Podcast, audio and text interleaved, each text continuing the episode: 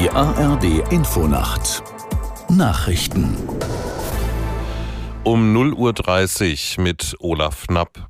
Dauerregen hat in Teilen Deutschlands zu Überflutungen geführt. Am stärksten betroffen sind Niedersachsen, Thüringen, Sachsen-Anhalt und Nordrhein-Westfalen. Aus der Nachrichtenredaktion Thorsten Lange. Im thüringischen Windehausen musste ein Ortsteil komplett evakuiert werden. Das Wasser steht dort bis zu einen Meter hoch in den Straßen. Auf der Zugstrecke Hannover-Magdeburg sind Gleise unterspült. Es gibt Zugumleitungen, Halteausfälle und Verspätungen. In Niedersachsen sind zahlreiche Straßen überflutet.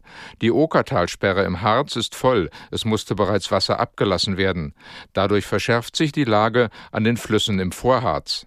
Feuerwehren kontrollieren vielerorts Uferbereiche. In Syrien ist offenbar ein hochrangiger Offizier der iranischen Revolutionsgarden getötet worden. Nach Angaben aus Teheran starb der Mann durch einen israelischen Luftangriff. Israel äußerte sich nicht zu der Meldung. Irans Präsident Raisi kündigte Vergeltung an. Israel geht regelmäßig gegen iranische Milizen in Syrien vor. Der Iran unterstützt die palästinensische Terrororganisation Hamas. Die USA haben sich kritisch zu den Haftbedingungen des Kreml-Kritikers Nawalny geäußert. Gestern war bekannt geworden, dass der 47-Jährige in eine Strafkolonie nach Sibirien verlegt wurde.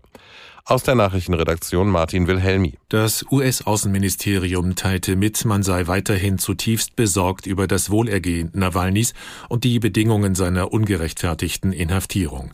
Die US-Regierung verlange seine sofortige Freilassung. Angehörige und Mitstreiter hatten seit Anfang Dezember nichts mehr von dem Oppositionspolitiker gehört.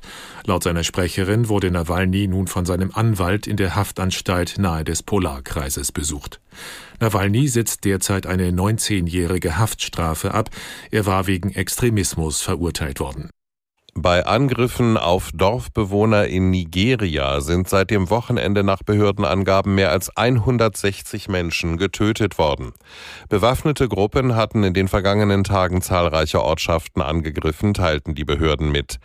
Es gebe mindestens 300 Verletzte. Die betroffene Region liegt zwischen dem mehrheitlich von Muslimen bewohnten Norden Nigerias und dem überwiegend von Christen bewohnten Süden.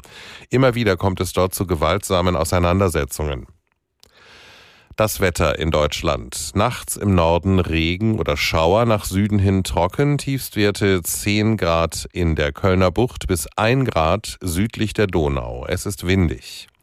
Am Tage im Norden gelegentlich Schauer, ganz im Süden freundlicher, dazwischen wechselhaft.